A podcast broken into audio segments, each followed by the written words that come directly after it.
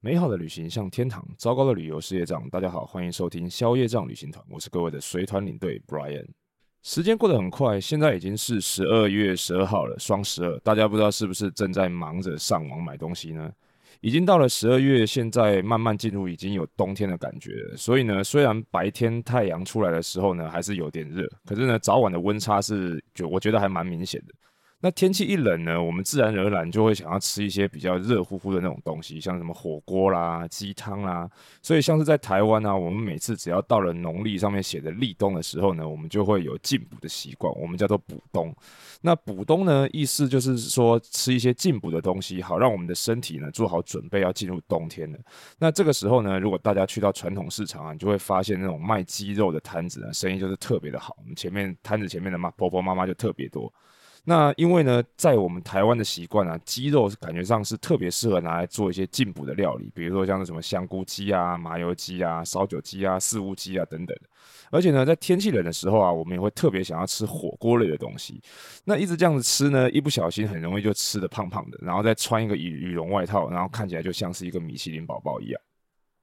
不过啊，说真的，说到米其林啊，如果各位还记得的话，前两个礼拜我们是有跟朋友去吃了一个台中的必比登餐厅的这个推荐的餐厅，那是一种那种传统的中式桌菜料理。那吃完之后呢，后来呢，我有一个朋友就问我说：“奇怪，我们吃的不是米其林餐厅吗？虽然那个菜色是还 OK，可是呢，这个用餐环境跟服务呢，感觉上都很一般啊，跟我们想象当中的这个米其林餐厅感觉上好像有一点落差，不太一样。”然后呢，我就跟他讲说，其实啊，米其林餐厅就只是一个比较好听的名字，它其实有包含很多不同的等级，而且呢，不是每一个米其林餐厅都是你想象当中那种欧系啊、很华丽啊、很奢华那种感觉。那刚好啊，这两天很巧，那个有台朋友的那个 Podcast 的节目，也就是那个 Avis 五十二赫兹频道。他的节目呢，刚好这两天也是在讲这个 fine dining，还有那个米其林餐厅的主题。而且呢，另外这个米其林指南呢、也宣布在明年，也就是二零二二年的时候呢，除了目前的台北还有台中之外呢，也会把这个台南还有高雄的餐厅来列入评选。所以呢，今天我们这一期的消业障旅行团的节目呢，我就才打算跟大家分享一下这个让人又爱又恨的米其林指南。其实说到这个米其林指南啊，应该很多人都知道，之所以它为什么叫做这个米其林，就是因为呢，它是由米其林轮胎公司所推出的一本米美食指南。那为什么一间做轮胎的公司会去出一本美食指南呢？大家可能就不是那么清楚。其实啊，这个米其林指南最早一开始它不是一本美食指南，而是一本为了销售轮胎所做的汽车旅行万用手册。因为啊，米其林轮胎是在一九八诶一八八九年的时候呢，有一对米其林兄弟他在法国创立的轮胎品牌，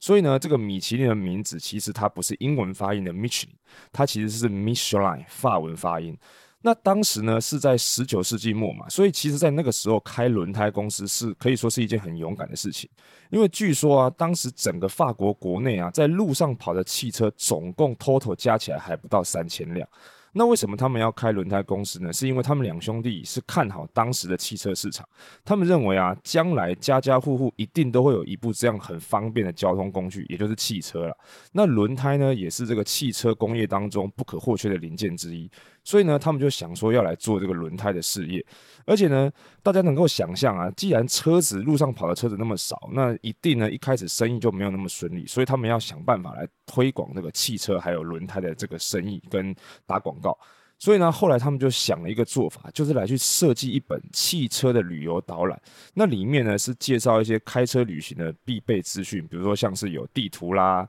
然后有吃饭的餐厅，还有睡觉的旅馆啊，或者是说什么地方可以修车，或者是可以买到汽油之类的。因为大家要想象一下，为什么要告诉你哪里可以买汽油，是因为当时车子那么少，所以是连那个时候都还没有所谓的加油站这种东西。那他们做了一本这样子的指南呢，不但可以提高大家对于汽车的需求，那大家想要出去旅行呢，也可以同时提升这个轮胎的销量。所以他们第一本呢，在一九零零年的时候发行了这个第一本的米其林指南。那对于当时的汽车驾驶人来说非常有帮助。而且呢，一开始的时候呢，这个指南其实是免费提供给那些买轮胎的顾客。所以呢，他们就这样子开始提供这样子的免费指南，一直提供了差不多二十年左右。有一次呢，这个米其林兄弟啊，他们就到了一间那个轮胎的店就是类似汽车保修厂一样的地方。可是呢，他们发现他们提供的这个手册啊，竟然被那个轮胎店的员工拿来垫那个工作的台子。所以后来呢，他们就觉得有点失望，因为他们觉得啊，大部分的人都好像只会付钱，珍惜他们付钱所买来的东西。也就是这个原因呢，所以后来他们他们就决定要把这个米其林指南开始让大家付费去购买，但是价格不是很贵，一本大概在七法郎左右，呃，但是折台币现在是多少，我是不是很确定。不过呢，虽然是开始付费发行了，不过呢，他们的销量因为对于汽车驾驶人来说非常非常的热门，而且非常非常的方便，所以呢，他们即便是付费购买，他们每年还是可以卖出差不多十万本的数量。大家可以想象一下哦。是十万本哦，然后后来呢，差不多到了一九二零二六年的时候，因为手册里面收录的资料越来越多，所以呢，这个时候的米其林指南呢，它就改版，然后变成了两本，一本呢是绿色的手册，那里面呢包含了，比如说像是什么行程规划啦、景点介绍啊等等之类的资讯，就很像我们现在去书局看到的那个 Lonely Planet 孤独星球的那个旅游介绍书一样。那另外一本呢，就是红色的手册。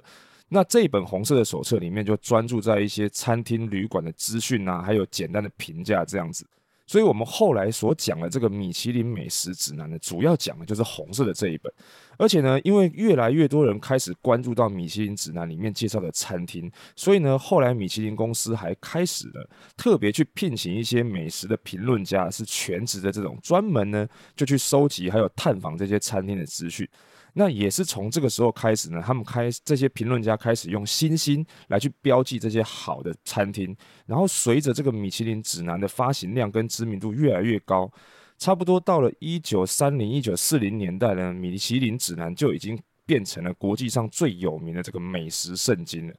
所以，如果从一九零零年发行的第一本米其林指南开始算呢，一直到了现在，差不多已经有一百二十年的历史了。而且因为世界各地上面的美食的种类特别的多，所以呢，再加上它的价格区间啊，还有形态都不太一样，所以呢，除了一星、二星、三星的星级餐厅的评鉴之外呢，其实米其林到现在已经陆陆续续加入了很多不同的符号，比如说像是在一九九七年有加入一个舔舌头的米其林宝宝的头像，也就是我们说的必比登推荐，那它代表的意思呢，是这个美味的平价美食。像以台湾来说呢，差不多就是在一千块钱，你可以吃到三道菜左右的这个价格。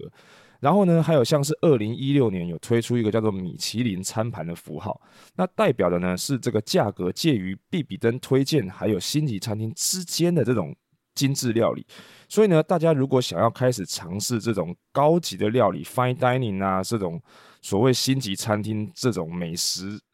往这边开始发展的话呢，我建议各位可以。开从米其林餐盘开始考虑，而且呢，各位如果你是刚好是台中的听众朋友啊，我私心推荐各位一家我自己的朋友开的餐厅，那个餐厅的名称呢叫做元哦，元宝的元，Y U A N。啊，它是在二零二零、二零二一都有入选米其林餐盘推荐的无菜单精致料理。那价位一个人大概晚餐的话是在三千块上下左右，大家有机会的话可以去试试看。当然，它还有商业午餐了，不过价格就比较便宜，但是菜色可能稍微少一点点。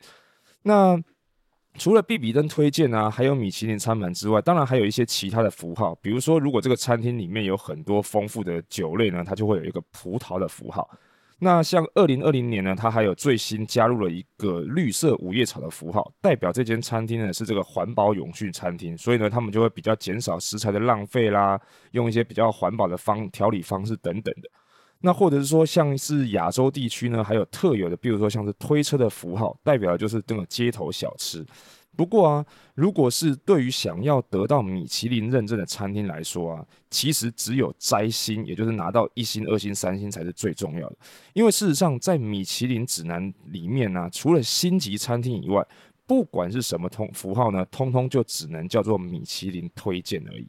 所以呢，如果能够拿到星星的话，是让人觉得很荣幸也很开心的事情。可是那既然如此，为什么前面我会说它是一个让人又爱又恨的米其林呢？首先啊，其实对于星级餐厅来说，虽然得到一星啊，也就是一星以上的评价，都是非常值得骄傲的事情。可是其实这也是痛苦的开始。为什么呢？我们直白一点的说，一星认证啊，其实它只是对于你的食物品质还有烹调技术上面的认可。但是从二星以上开始就就不是这样了。除了食物以外啊，不管你餐厅的服务啊、装潢啊、餐具啊、厨具，甚至连菜色的摆盘，还是你餐厅里面到底有提供多少种的这种酒类，都是能够列入评价的范围。只要你在餐厅里看得到的东西，通通要列入评分。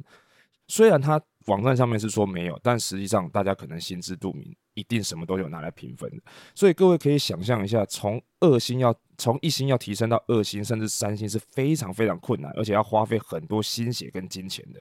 各位，我这边给各位一个简单的数据，大家想象一下，连米其林的发源地法国，在二零二零年的时候，所有法国餐厅能够被列入米其林指南的餐厅，总共有三千四百多家。其中的三星餐厅只有二十九家，连一趴都不到。所以呢，对于餐厅还有厨师来说，得到米其林星星绝对是一种肯定。那但是呢，它同时也是一种压力，因为呢，当你一旦要是被降等，或者是你去失去星星的评价，被打回米其林推荐的时候。这个所带来的负面影响也会非常大，所以像之前呢、啊，就有一些新闻，像是说到这个米其林星级餐厅的主厨自杀等等的，我想多多少少跟这个都会有一点点的关系。那但是呢，是不是如果没有入选星级餐厅就没有这种压力跟问题了呢？其实也不一定。像比如说像香港啊，就有一些这种入选米其林推荐的餐厅，因为他入选了之后呢，结果房东就把他们的这个租金给涨价，然后最后呢，你只有几两个选择，要么呢你就是硬吞下这个翻倍的租金，要不然你就只能选择搬家。比如说像各位可能在台湾有吃过一家叫港式饮茶，叫做天好运，他在香港的店呢就有发生过类似的状况。那像我自己对我带团来说呢，我也觉得米其林这个东西呢，是对我来说又爱又恨。怎么说呢？因为啊，有的时候像是我们在带团的时候，这个团体行程呢，有的时候都会包含米其林推荐，甚至是星级餐厅的行程。可是大家要知道啊，平常这种餐厅我们去吃的时候，最差最差大概都要两三个小时以上的时间来吃。可是呢，团体旅游基本上时间是有限的。一般来说，一个半小时左右的用餐时间，大概已经是团体用餐时间的上限极限了。所以呢，就变成说，如果有这样的餐厅的话，我们就不得不去跟那个餐厅协调，说，请他们可不可以说啊，上菜速度快一点啊，然后就是不要等到大家通通吃完了才上啊之类的。那那些服务人员，我们跟他这样讲的时候，说真的，他们都是一个那种，你这些人是不是神经病？既然都来吃米其林料理餐厅了，还这么赶时间，那种表情看着我们。不过说真的，我们也没有办法，毕竟这是团体的旅游，而且呢，不是只有我们感觉到困扰，像客人原本也会想说来米其林餐厅用餐可以那种很舒服、很悠闲、很享受，但实际上就是因为有时间的限制，所以呢，即便东西很好吃，但是在团体当中要是遇到这样子的米其林推荐，对我们来说多多少少还是会有一点点困扰的。所以呢，如果像我们自己的领队在带团的时候，行程上面有米其林推荐餐厅的话，我们也不一定会觉得是一件很高兴的事情。OK，那如果大家听到这边呢，你还是想要去试试看米其林料理的话呢，我这边呢跟大家简单的分享一些注意事项还有建议。首先呢，第一件事就是，虽然餐厅里面的主厨是很重要的。但是米其林的认证是颁给餐厅而不是厨师的，所以你有时候可能会看到某些餐厅宣传自己说是啊米其林几星的主厨出来开的餐厅，那基本上大家可以把它当做是广告词参考一下就好。而且啊，就算是真的是星级餐厅出来开的分店，也不等于它有米其林认证哦，因为米其林的认证是针对单一家店，而不是针对整个品牌，所以这个部分呢，大家可能在选择餐厅的时候就要先注意一下。那第二件事呢，就是建议大家，如果你要去吃米其林料理的话，最好是事先先定位。当然，有的时候你去吃的是可能必比登推荐啊、米其林餐满，或者是少数的一星餐厅，可能你有机会在现场排队到有位置。但是呢，大部分的米其林餐厅，尤其是星级餐厅，它其实位置都很少，甚至呢，它还不接受现场的排队等候。所以大家记得要去之前呢，一定要先定位，然后在你定位的时候啊，顺便问一下餐厅有没有服装穿着上面的限制。虽然说现在也很比较少餐厅会要求说一定要穿很正式的服装，但是请各位千万至少你都不要穿 T 恤啦、短裤啊、拖鞋这种东西。那当然你顺口问一下，一定是最保险的。那再来呢，第三点就是啊，以欧洲来说，在正式一点的餐厅用餐，通常一开始会有服务生来问你需不需要点一些饮料，因为啊，像是这个餐厅呢，在不管是餐前的餐前酒啊，或者是水啊之类的，或者是餐后会问你一些红茶、咖啡。那在这些高级的餐厅或者是比较正式的餐厅，其实它除了自来水，也就是我们讲的 tap water，就因为欧洲嘛，大家知道那个自来水龙水龙头打开就可以喝了。那除了这种水之外呢，不管是气泡水啊、葡萄酒啊，或者是香槟，通通都是要另外付费的。当然，有的人可能会问说，我可不可以不要点饮料，只喝水就可以？那当然是可以。但是我要跟大家说一下，可能很多人会不知道，通常啊，在这种餐厅你用餐用完餐要付账的时候，是不用特别另外再给小费的，因为你付费点的这些酒水饮料，就等于是这些服务生额外的小费了。那不过呢，这一点呢、啊，也是对于大部分的台湾客人来说比较不习惯的一点，尤其是跟团的时候，大部分的旅客呢都不太会自费去花钱点饮料。可是啊，你如果反过来看，像是欧洲人或者是离我们比较近的日本人，他们就很习惯，不管他们是自由行还是跟团，只要到了餐厅要用餐的时候，他们都习惯先要跟餐厅要个酒单来点饮料，因为啊，他们可能会认为。既然你都要享受美食了，是不是也应该要有一些饮料啊、酒水啊，哈，这个美食配美酒嘛？所以呢，建议大家下次有机会的时候，你也可以考虑一下。当然，如果你不知道要怎么样点酒也没关系，你直接问服务生今天的料理适合搭配什么酒就 OK 了。那以上这几点呢，是我给大家的一点小小建议。如果你今天开始想要去尝试米其林星级料理，或者是 fine dining 啊这种比较正式的西餐厅，我觉得可以参考一下我的这些小建议。因为呢，这也只是我自己一点个人的想法。毕竟我不是这么常的去吃这些西餐厅，只是有这样的机会，偶尔会接触到而已。那但是呢，我有一件事情要跟大家特别强调一下，就是说呢。我个人觉得，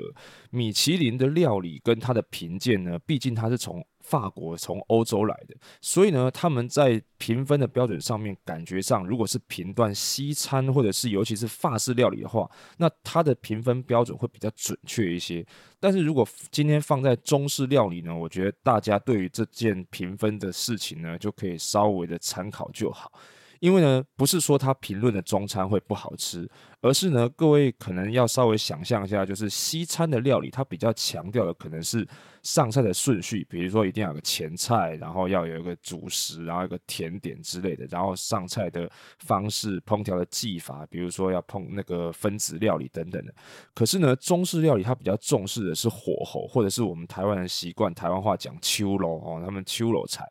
所以中西料理它本来重视的东西就不太一样，所以呢，它在这个评鉴的标准打分上面可能有一些出入。所以如果今天各位想要去吃你想象当中的那个米其林料理呢，我建议各位将来疫情比较好转，有机会去到欧洲的时候呢，你可以去到法国这些地方去尝试看看，自由行的时候去定位，然后去吃看看。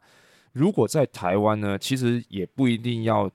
跟着这个米其林指南，毕竟现在美食指南有很多，不管是像是意大利他们自己有这个红虾指南啊，或者是最近也蛮红的所谓的这个全球五十大或者是亚洲五十最佳餐厅这种标准，大家都可以参考一下。当然，小资族也有小资族可以看的，比如说像是旅游人那个一般的旅客自由行什么，常常都会看那个猫头鹰 Trip Advisor，甚至你直接把地 Google Map 打开来看上面上上面那些评鉴，通通都是 OK 的。毕竟吃东西嘛，就是那个价格合理，然后东西好吃，心情愉快最重要。不管它是高级的餐厅还是路边摊小吃，只要让你觉得吃起来是好吃的，然后你觉得很开心，这样就够了，不是吗？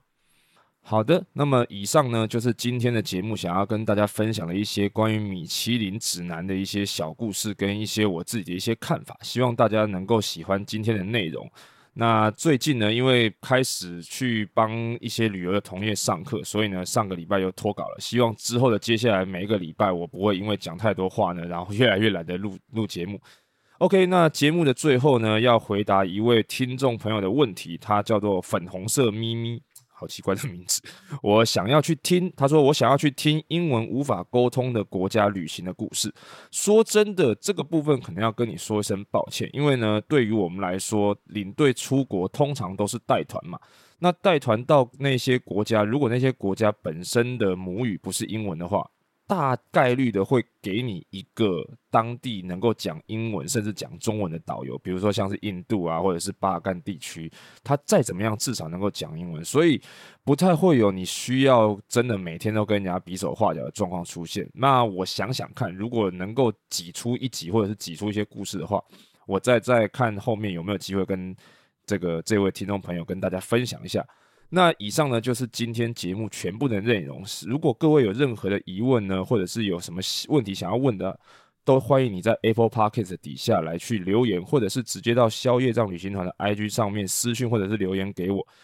那么最后呢，祝大家双十二的时候购物愉快！宵夜账旅行团，我们下周见喽，拜拜。